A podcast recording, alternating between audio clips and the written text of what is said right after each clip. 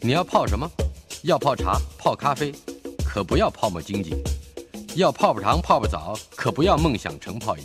要泡菜、泡饭、泡妞、泡书本，就不要政治人物跟咱们穷泡蘑菇。不管泡什么，张大春和你一起泡新闻。台北 FM 九八点一 News 九八九八新闻台今天进行的单元“孙维新谈天”，国立台湾大学物理系及天文物理研究所的教授孙维新先生在我们的现场。哎维新兄，哎呀，大真兄好，我们各位听众大家好。前一回您来我们节目，我们就提到了有一个飘飘荡荡的玩意儿，嗯，呃，落在了月球表面，嗯嗯，而且是我们不会常常接触的那一面，嗯，呃，接触不到的那一面啊嗯，呃，现在好像又有一个消息跟探月有关，嗯，探月中国大陆的总设计师发表了谈话，对，大真兄，我觉得这个是很关键的。我们在节目里面，嗯，呃，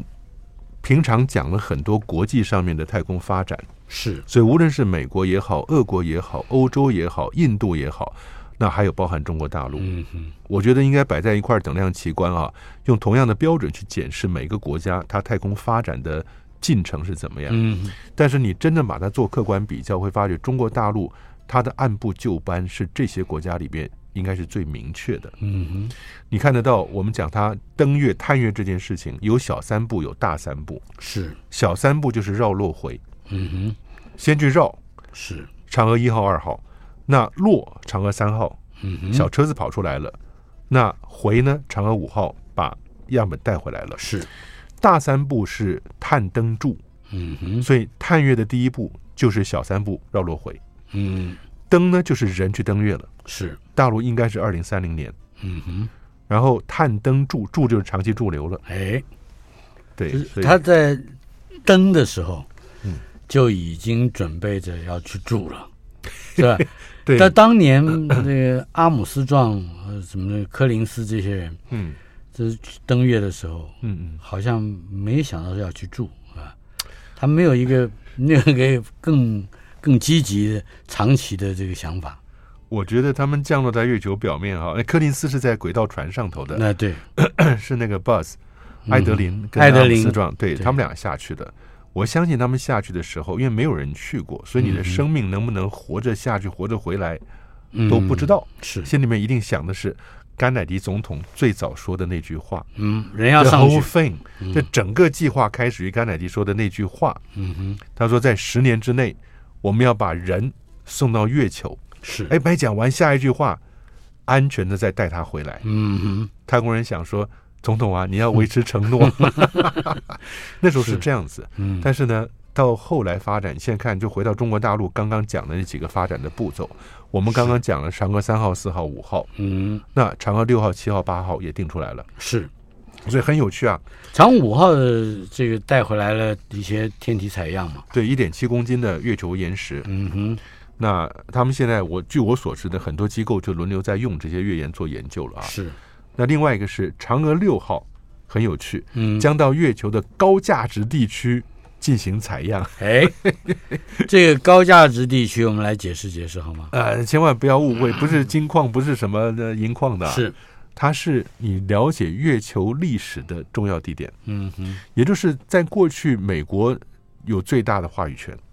是，因为 Surveyor 落下去了，一系列无人的。阿波罗人到了那个地方，人就可以做很多当场的判断。嗯，所以人只要落到月球表面，你当场挖样本，当场做分析，你很多东西啊、呃什么地方可以再继续挖，马上可以做决定。所以那个是一个大的进展，我们需要说阿波罗任务不得了。是，但重点是说，那你如果说下一个再去的话，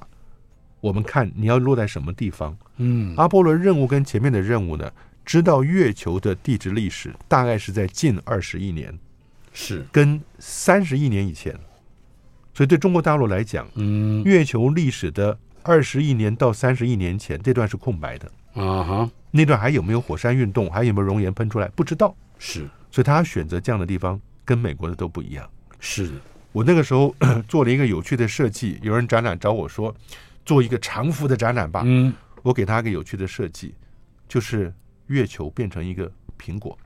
嗯，一个苹果皮削下来，拉出一长串哦来，上面看出来是整个二十二个太空船摆的位置，嗯哼，那是月球表面。是，所以呢，你就发现了绝大多数的太空船集中在某一个区域，嗯那另外有几个单摆浮搁的摆在别的地方哼，。是，那那些别的地方就能够弥补你在这一堆地区没有办法涵盖的嗯，地质历史了。是，所以这个所谓的有价值地区是这样子。那然后嫦娥七号到月球极区去了，哎，要研究的是水分，为什么嗯那就是南极喽？南极？对，为什么水分？是因为这个极区的想法啊，会说有一些陨石深坑，太阳如果照不到光的话，它温度是不会改变的。嗯，所以它如果有水冰，是，就会以冰的形态，最早最早古早的冰， 嗯古早的低压冰一直会留下来。是，对呀、所以他是想这样。那嫦娥八号跟七号要协同工作，月球的资源开发，这个东西其实到后来我们也会其他的也讲到了，月球的资源到底要怎么样嗯，从就地取材的角度，以后让人能够驻地生活。底下有好几个新闻也跟这个有关嗯系。是，呃，我们首先要看让太空人就地利用资源，嗯嗯。哦对，不过有趣的是啊，真的人要上去的话，月球的这个呃极昼，它的昼夜的分布，嗯，我们可能再跟观众再提醒一下。是，一个是说，我们以为一个月的时间，地球不是一天转的有白天晚上吗？嗯那月球一个月就是一天，嗯，不也是这样，对，十四天白天，十四天是黑这夜，样啊，因为它一直面对着地球嘛，所以是，它绕地球绕一圈的过程中呢，它的背面有十四天是这个太阳照的。嗯，那转到地球的这一面来，黑夜这一面的时候，有十四天呢，正面是给太阳照的，所以背面是十四天的黑夜。嗯哼，这是为什么以后大家要去月球玩的话，你要知道啊，嗯，你这一个白天长十四个地球就天，对，不跟跟我们以尝试里面嗯，地球的日日夜是不一样的，对，嗯而更糟糕的是，这种情况底下，你到了极区，极区你你的永昼跟永夜可以长达一百八十天，嗯哼。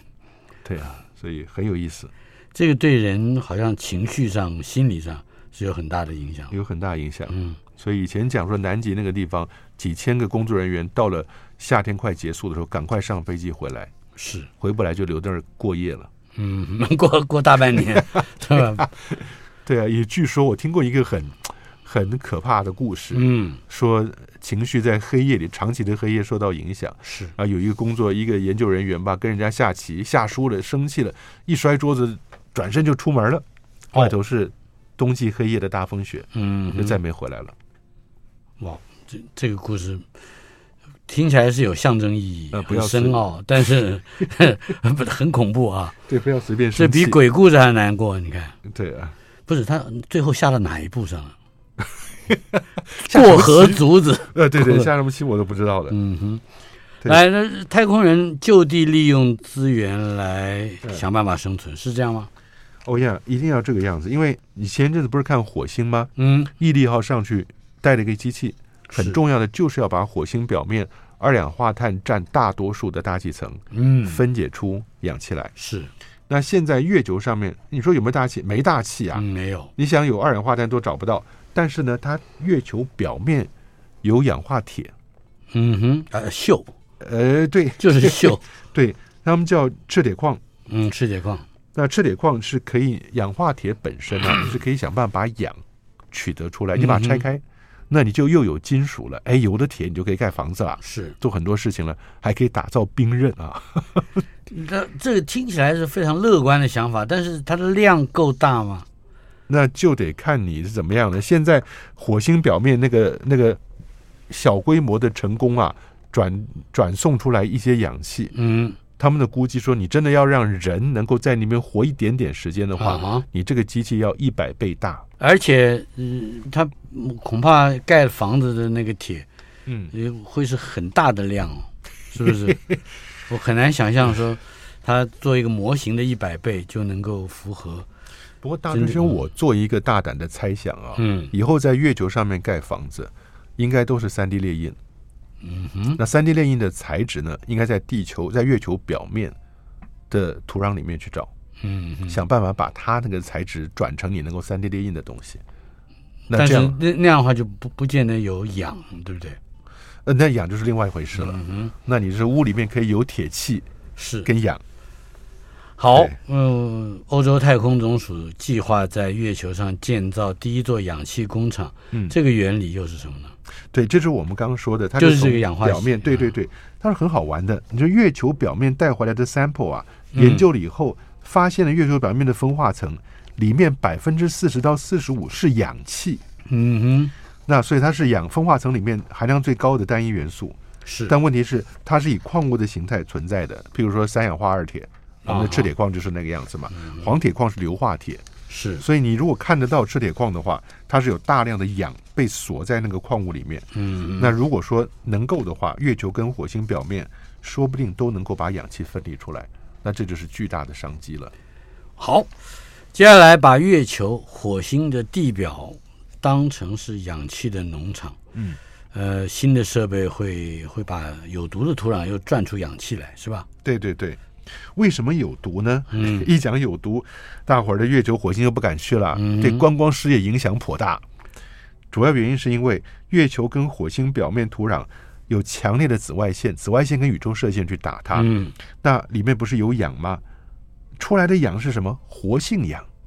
这是什么意思？哎，我们在地球表面那些养生物质，都不是说常常会降低你身体里面的活性氧吗？活性氧是氧离子啊，或者是什么，就它很有活性，嗯，可它以不是稳结定的合活，，对，它结合你的细胞，嗯，破坏你身体里面的组织。是，所以这是为什么养生圣品都说了，我可以降低你身体里面活性氧嘛。嗯那所以他说，在火星跟月球表面，光靠宇宙射线跟紫外线就会打出很多活性氧。那对人类来讲当然是不好，你没有穿太空服的话都会灼灼伤的啊。嗯，但问题是说，他们现在如果能够把这个活性氧从中转化出氧气的话，哎，那就好了。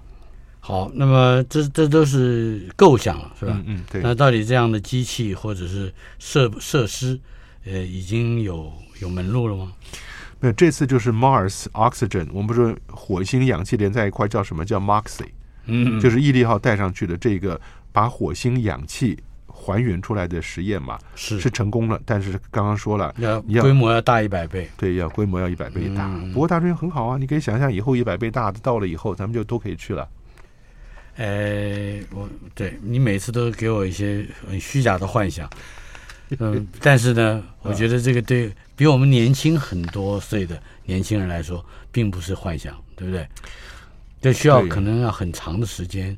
在一个一定的科学基础上去从事开发嘛。对，不过大专兄，我想、后知是今，嗯由今之世袭。嗯，我们回头看看一百年前，是，二零二二回去是一九二二嗯呀。我母亲是一九二三年，民国十二年出生的。是，哎，她出生的时候，因为家里面环境比较好，嗯哼，出生的时候已经有冰箱了。哦，对，民国十二年，一九二三年就有嗯冰箱了。是，后来慢慢电灯也进来了，嗯哼，但是电灯进来以后呢，乡下来的老妈子丫鬟不知道怎么开，嗯哼，电灯挂在屋里，傍晚天黑了，站在凳子上点着洋火柴，要去点那个电灯。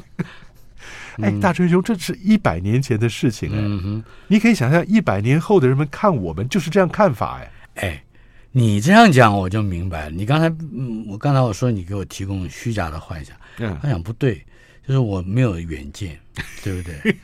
我我我还正在拿着火柴点灯点灯泡呢，是吧对你不只有远见，你也有天 下，对有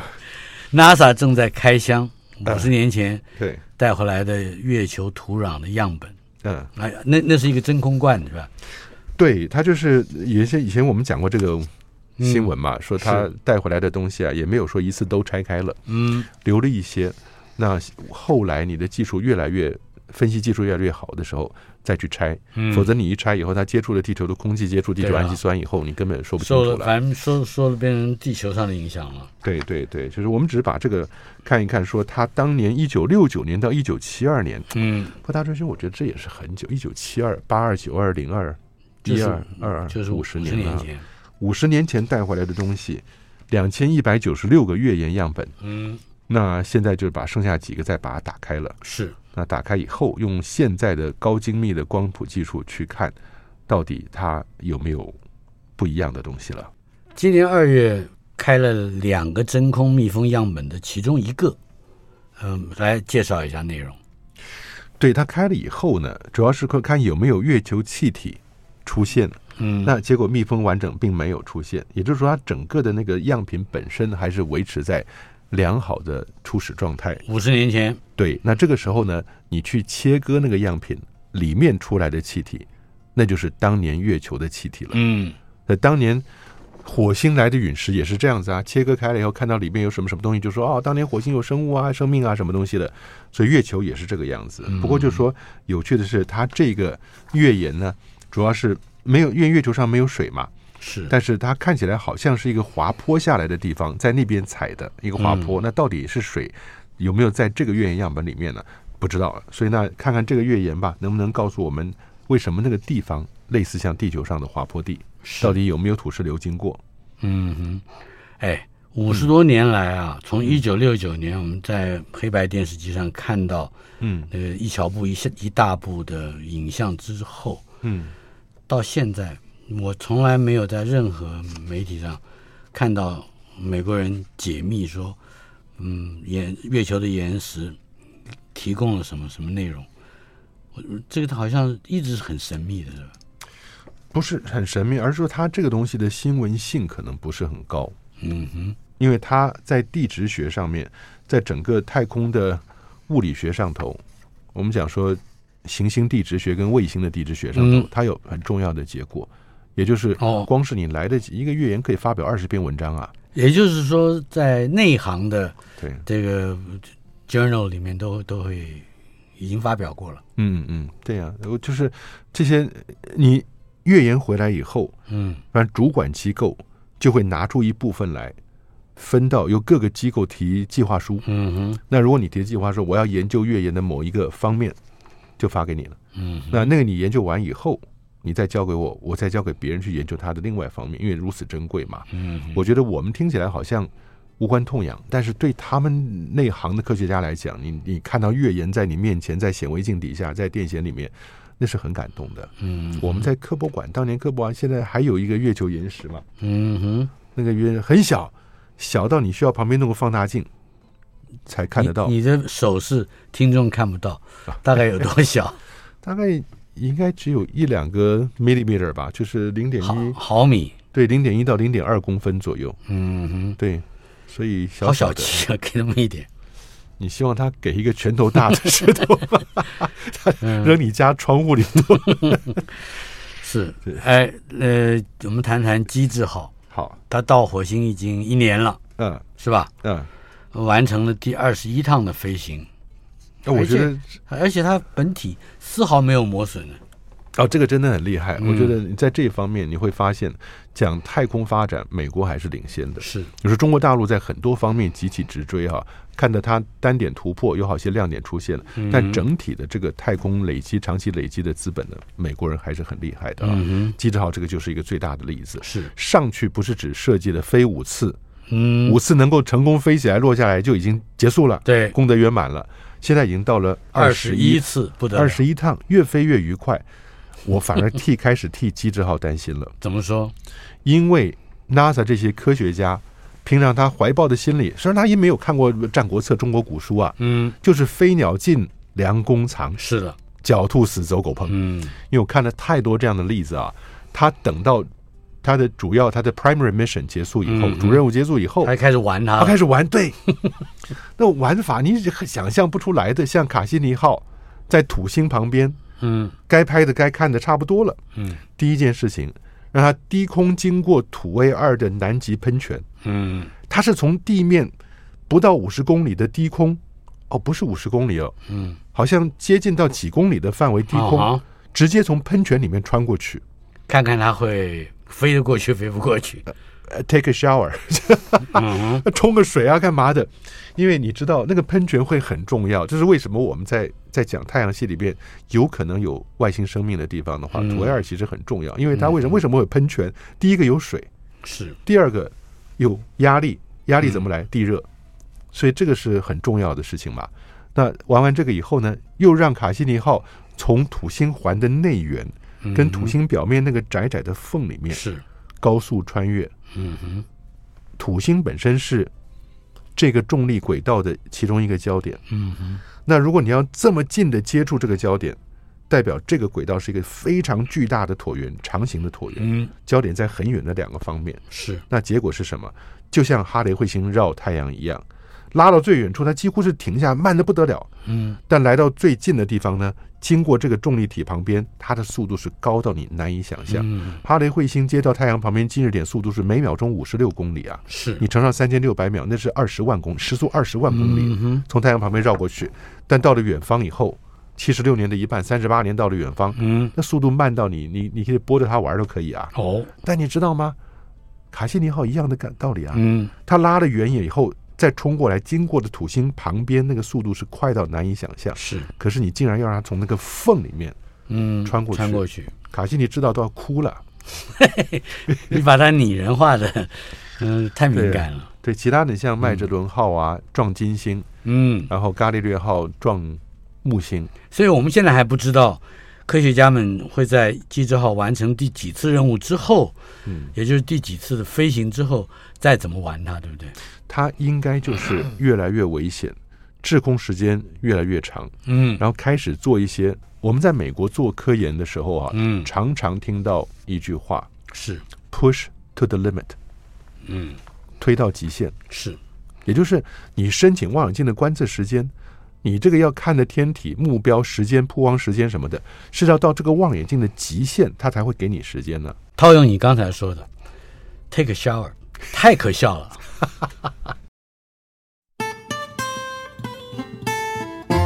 台北 FM 九八点一 News 九八九八新闻台今天进行的单元孙维新谈天，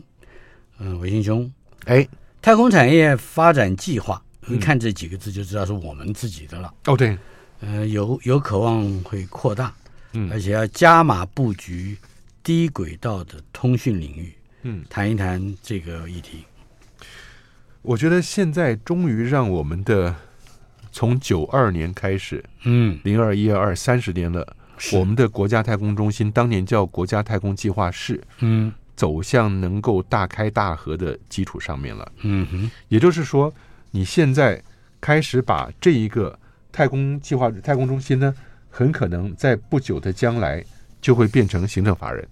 嗯哼，一旦变成行政法人，它它的性质就不太像公务机关了，它有更多的弹性在人事跟经费上面去操作啊。是那更不用说我们新的太空中心主任吴宗信教授，交大的教授，自己做火箭的，嗯哼所以他应该有很多想法。是那除了把原来的三级计划，三级计划当年要做十个卫星吧，里面有很多是通信啊、对地球啊什么的，但是呢，他希望把一些资源运用在培育太空产业，嗯那尤其是低轨道通讯，那更不用说呢，未来他希望能够做什么东西，能够去发展 国防产业、五 G、人工智慧、物联网。嗯所以跟这一个太空产业有关系的，其实很多层面的。那如果你愿意这样做的话，那就我相信是是可以做的啦。如果有行政法人的方式来发展的话，是不错的。可以更具体一点的说说这个低轨道通讯领域吗？那我说老实话，我也是现在还不知道会怎么发展。为什么？嗯因为马斯克的 Starlink 在那边，是然后我说欧洲啊，或者是其他的也都有 OneWeb，英国的 OneWeb，我们前两个礼拜不刚提过嘛？嗯大家都在做做地球周边卫星所形成的通讯网络了。是那你说低轨通讯网络，那就是啊，大概是两百、三百到五百公里左右的。嗯那我们在这个地方有什么样的亮点，能够做出什么特色来跟人家区分来，不知道。但重点是这样子，这是太空中心呢，它规划出未来发展所谓的新太空产业， 嗯包含了第一个船产，传统太传空统产产业，对，就是你做卫星嘛。嗯那另外是太空旅行，牵涉到人的问题了。是太空军事更敏感了，另外是太空殖民到别地方去住人了。这听起来，太空旅行、太空军事、太空殖民这四大面向的后面三个面向，都好像不太实际耶。不过大专生，我觉得是这样嗯子啊，就是我们看得高远，从基础做起，嗯所以你的目标可以定高远一点，而不是只是今天到明天，从嘴从手到嘴巴这样子的一个目标啊。嗯希望目标可以定高远，这是为什么我一直说，在三期计划的时候啊，我想增加一些亮点，嗯譬如说你真的加入人家的计划，送个小卫星到月球表面去，那你就有很多特别东西可以来激励年轻人。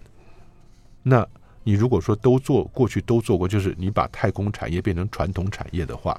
年轻人不会有兴趣的啊。他的第一项就是传统太空产 业，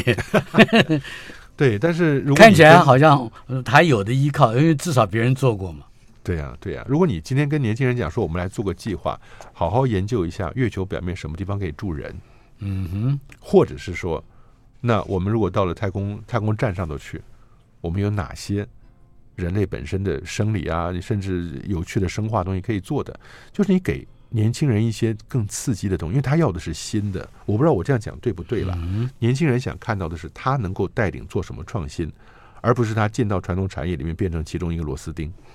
好的。国研院自主研发卫星导航接收机，嗯，这看起来是一个传统的太空产业，对不对？对对对。哎，来谈谈这个话题。但至少这个我觉得是一个蛮蛮不错的进展了。国研院，嗯我们就是呀，国家发展研究院啊。哎，那我觉得这个很好，是因为他自己本身做的设备，小的设备嗯，能够跟着小卫星上去了以后，是，在轨道里面度过了两个月，嗯哼，离地五百公里就是标准的低轨道了。是，那两个月之后呢，它本身的 GPSR，它也是 GPS 加一个对 receiver 嗯接收就机接嘛，收机，嗯这一个接收机呢仍然能够运作，就代表什么？就代表这一个 GPSR 里面的设备嗯叫做 Space Qualified，嗯，太空合格通过了太空运环境的考验，对对对，也就是 说取得了太空飞行的驾照，嗯嗯嗯，是吧哎，对对， 不不是 这个，就是说我们以前九零年代、九二年，我们不是被有一批教授被送出去学太空计划，那时嗯候太空计划是刚成立嘛，找了三十个教授，我也在其中，送到美国跟法国各去受训哈、嗯哼，当当时就学到这个 space qualify 这件事情，嗯哼，哦，那时候这讲课的讲师们一说了，现在美国的那个呃太空船上用的还是那时候叫什么奔腾嗯 Pentium 哼，啊奔，Pentium，腾二，奔腾二号。嗯我们说台湾都已经发展到奔腾五号了，美国人怎么这么穷啊？嗯奔腾二号这样吧，台湾捐你一个奔腾五号，呃，就就只要说台湾捐的就好了。嗯，美国人就笑了。他那个奔腾二号虽然古老，虽然运动速度很慢，你一开机哒哒哒哒哒响半天的啊，嗯但它可靠，而且那里面每一个电子元件外面都是包裹了重金属的，嗯哼，因为宇宙射线很厉害，你在地面上你有大气层保护打不下来，但你在太空里面那些电子设备、电阻、电容、电晶体，嗯那些小的 IC 什么的，一个高能量的宇宙射线只要穿过去，要不然就把它打死，要不然把它打卡住，嗯卡住他们叫做 latch up 一个专有名词，是，所以你要让你自己本身的电子零件不出问题，是你整个电脑里面的每一个元件嗯都要拿重金属包裹，它叫 hardening 嗯，hardening， hardening，嗯，对对也就是说都要 space qualified，对对。那现在台湾自己能够研发卫星导航设备，然后上去两个月没有出问题，我觉得这是很好的消息啊。是，呃，好奇号在火星上看到了小花儿，哎，这个怎么让我想起来蓝莓？你你你有没有印象？啊，对啊，有小花也有蓝莓啊。蓝莓这是哎我觉得这十几年以前的事是吧？对大追兄，我们在这讲挺高兴的啊。嗯，很多人如果听了以后没有听到前后文，还真的以为火星上面有小花，有有蓝莓蓝的莓 blueberries 啊。嗯，到底怎么回事？对，因为我们嗯这是啊先从蓝莓讲，还是先从小花讲？我们先讲小花好了，挺可爱的。好奇号漫游车对最近在火星表面拍摄到看得像小花的东西，对，二零一二年是好奇号落下去的那一年。哎，那在那之前呢，二零零三年出去两艘，分别在二零零四年的一月初跟一月尾嗯，落在地球呃月球火星表面啊，一个叫精神号，一个叫机会号。是，对，那我们现在看到的二零一二的好奇号，在走的过程中拍地上的东西吧，那看到一个一公分的奇特构造，好，它就像是一个地上长出来的石头小花，是，像是个矿物结构。嗯哼但形状看起来就是一二三四五六七八九，哎呦，还有九到十片枝条，嗯，像是什么？像是一个粗杆的仙人掌，是，也就是一根一根条状的仙人掌长上来，它大小也不过一公分左右啊，嗯很小的，所以他觉得 这个照片流出去，哦，又是火星上有高知 生命，他们特或别者是有生物啊，哎，对对对结果对，结果它就只是一个矿物的成盐精醋产生的效果。嗯成岩精醋是什么？你这几个字怎么成功的成，岩石的岩，结晶的晶，醋是建醋的醋，嗯，建醋的醋，对李元醋的醋，对，成盐呢，它是沉积物发生物理或者化学变化，让矿物重组排列。嗯，其实我觉得蛮有趣的成盐，像什么？像我举个类似相关的例子啊，木化石，嗯木化石我们叫细化木，嗯，也就是有些大树，我们以前呢、有一次科普学游带了几十个、六十个学生老师嗯去美国看日食嘛。日食是在丹佛，在内布拉斯加，再往北走。但是呢，我们从洛杉矶进入了美国以后，十二天的时间了。从美国洛杉矶出发的，到加州，到亚利桑那，到新墨西哥州，往北走，再到科罗拉多州，一路上去啊，中间就会走到一些比较特别的地方。嗯亚利桑那州。是嗯亚利桑那州有一个木化石公园，木化石的意思是说，这都是几千万年以前那个地方的大树参天巨木。嗯哼那个地方当年可能有很多水啊，就是木头很多，但是呢倒了，嗯哼，为什么倒了？火山爆发，还有再加上土石流。是火山爆发，它火山熔岩里面有非常丰富的二氧化碳，嗯然后出来的细酸盐。这细酸盐呢的水含丰富细酸盐水，把这些树都给埋在水里了。啊埋了很长时间以后，这些树的形状没有改变，连树皮外面的皮都成了化石了，可是嗯里面的木质部就完全被这些矿物质类的细酸盐取代了。西山岩包裹起来了，对对对嗯对，所以里面就漂亮的像宝石一样，嗯五彩缤纷的宝石。是那有些树干呢，已经裂了一半了。你看得到里面像玛玛瑙玉髓那个样子的颜色，嗯有些碎在地上，满地都是。是但是你要捡的话，捡一块儿罚两千五百块美金。好，你你把这个经验告诉我们是告诉我们这个好奇成瘾号的任务，好奇号也发现了这个小花，也是这个同样的东西嘛。不不不，我是说它有个成岩的过程，就是它啊从树木木质被好取代成了岩石，成了化石嘛。是 那也就是说，他想看这个东西出现了，当年是不是有水？嗯哼所以他现在用很多间接的手段去研究过去几十亿年是不是真的火星表面有大量的水存在。嗯，那所那以呢？那火星上的蓝莓又是怎么回事呢？蓝莓是更有意思啊，这是更早的时候啊。今天我们看的是二零一二年的好奇号，对，但是呢，我们看那个蓝莓呢，是二零零四年，我们说那个机会号上去。好，哦，by the way，再讲一下大春兄啊，机会号它的命运还真的是非常的坚强。怎么说？上去，二零零四年上去，只打算活九十天，嗯它的哼 primary mission 主要任务是三个月，是活了十四年，嗯哼不得了啊！不得了，又有小花看，还有蓝莓陪着。哎， 对对对。稍后片刻马上回来。台北 FM 九八点一 News 九八九八新闻台，今天进行的单元孙维新谈天。呃，维新兄，刚才我们还没讲完呢，火星上出现了小花朵，这个是稍微靠近我们现在一点，大概是十多十年以前。嗯，呃，可是更早，二零零四年就出现了火星蓝莓。嗯，我们知道它当然不可能是真的蓝莓，到底是什么？是这样子的啊，那个当年在二零零四年一月份的时候，嗯机会号降落了，一月二十是四号左右了。降落以后呢，它是地方就是子午线平原 （Meridian），嗯就他他去看一块裸露的岩石的时候，那有一块覆盖着坚硬的圆形灰色卵石的区域，嗯，那那些卵石其实很小，是那但是很圆，所以他就把那些小小圆圆的卵石呢，就叫做蓝莓了。哦，后来发现这些蓝莓真的是有大有小，小到你可能是甚至到微米的层级了，你需要用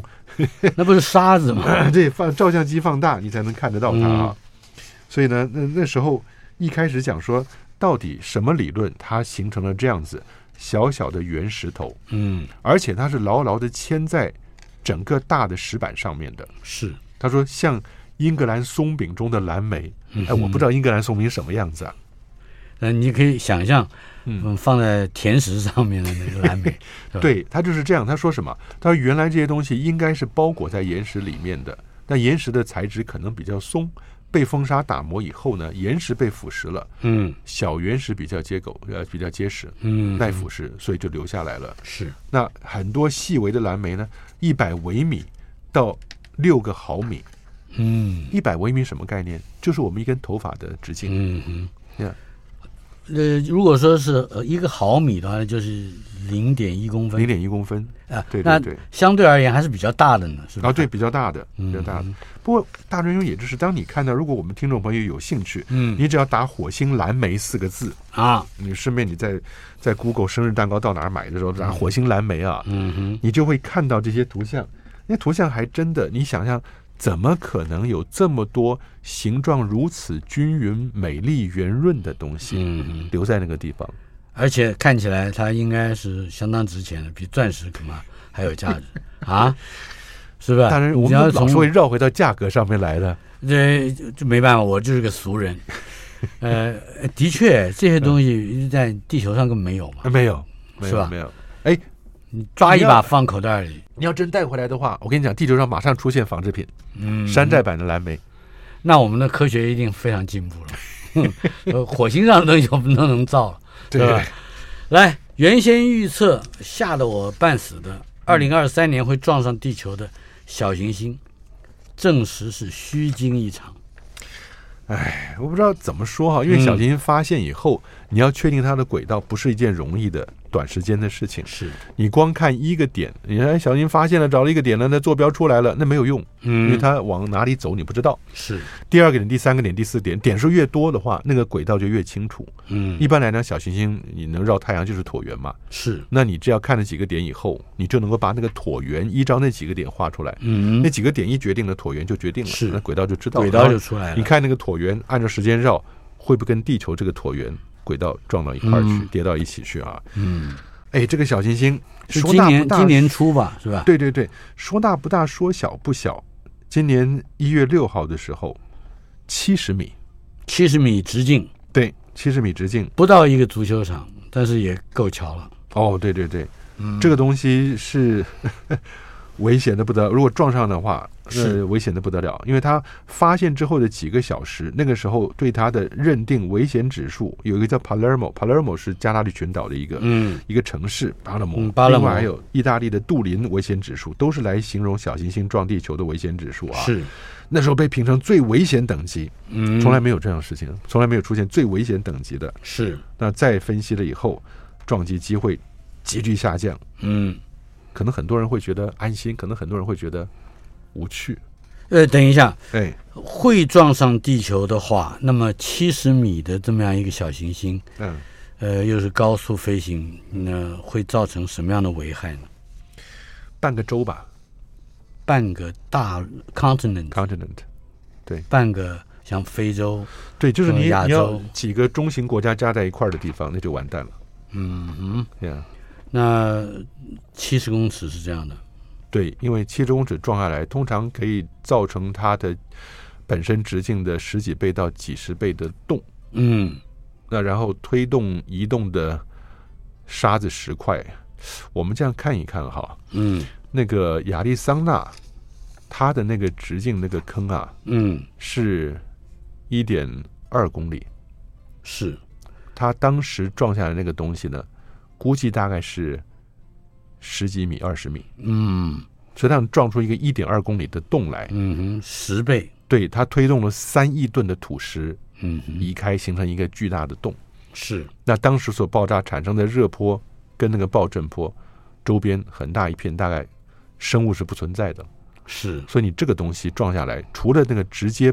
弹着点，嗯哼，那周遭这样一片那环就境不，用说了，对，那你其他的国家甚至整个地球的气候都会产生说要波动牵动对啊。牵动，对对对，呃，还有一个更恐怖的消息，哎，小行星在被发现之后，恐怕两个小时就撞到地球了，哦，那已经撞过了。这这是怎么回 事？这个三月这，不是新闻，这是历历历史故事。哎，对对对，三月十一号，匈牙利的天文学家嗯他用一个六十公分的施密特望远镜发现一个小碎片了。嗯你讲小行星很吓人的对，小碎片，两个小时之后，小碎片就撞到了挪威西南方的北冰洋上空，嗯哼，直径两米，哦，很小，很小。所以因为很小，所以发现就就撞到了，啊，对，因为这么小两米，这很不不容容易易看看的。到。嗯但是你，我想说倒过来说吧，你能够在撞击前两小时发现的东西，嗯，大概就是两米，每秒十八点五公里。嗯哼，那有记录到爆炸，格陵兰跟挪威都记录到爆炸，是两千吨的 TNT，呃，两千吨的黄色炸药，对嗯，两千吨黄色炸药应该也不少了哈。很恐怖的。对，但是两米哎，嗯，对刚啊刚讲那个在嗯七十米，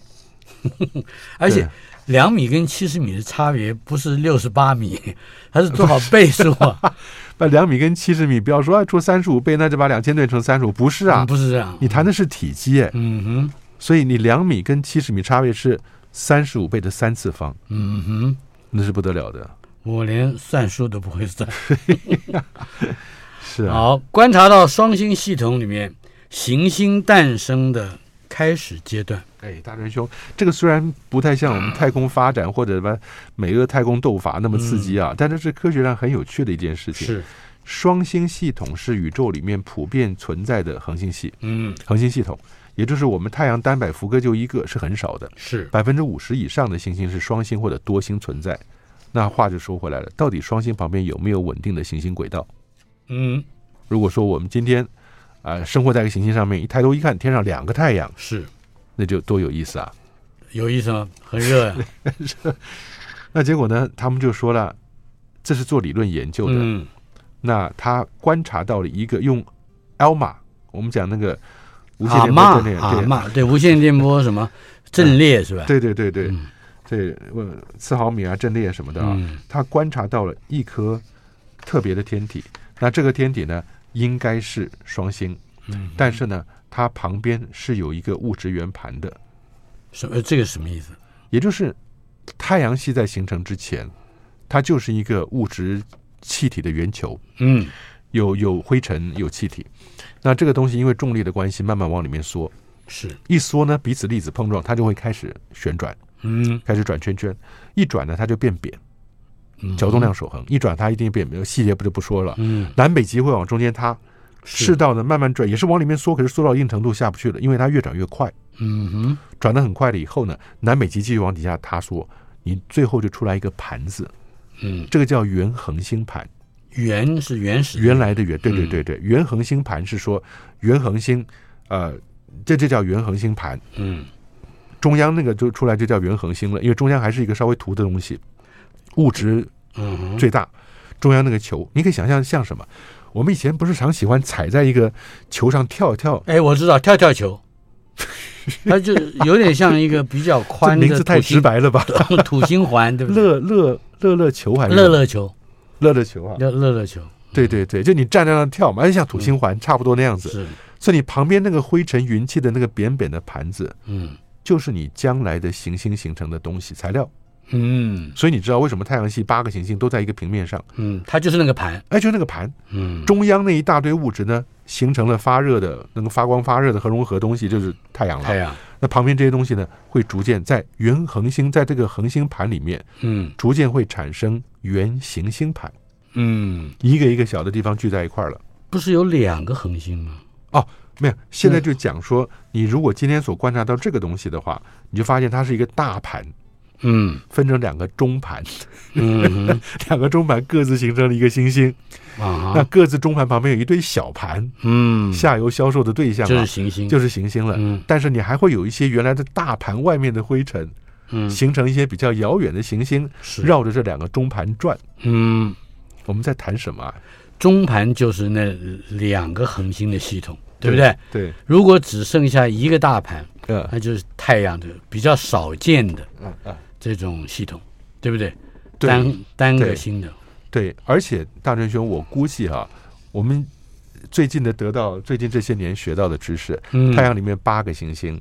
还有一些小行星什么的，其实不是最原始的样子了。哦，我们原来可能比这个要多得多，但是。被重力场都甩出去了。等到下一回你来我们节目之中的时候，再来嗯仔细的为我们嗯分析分析。没问题。好，谢谢。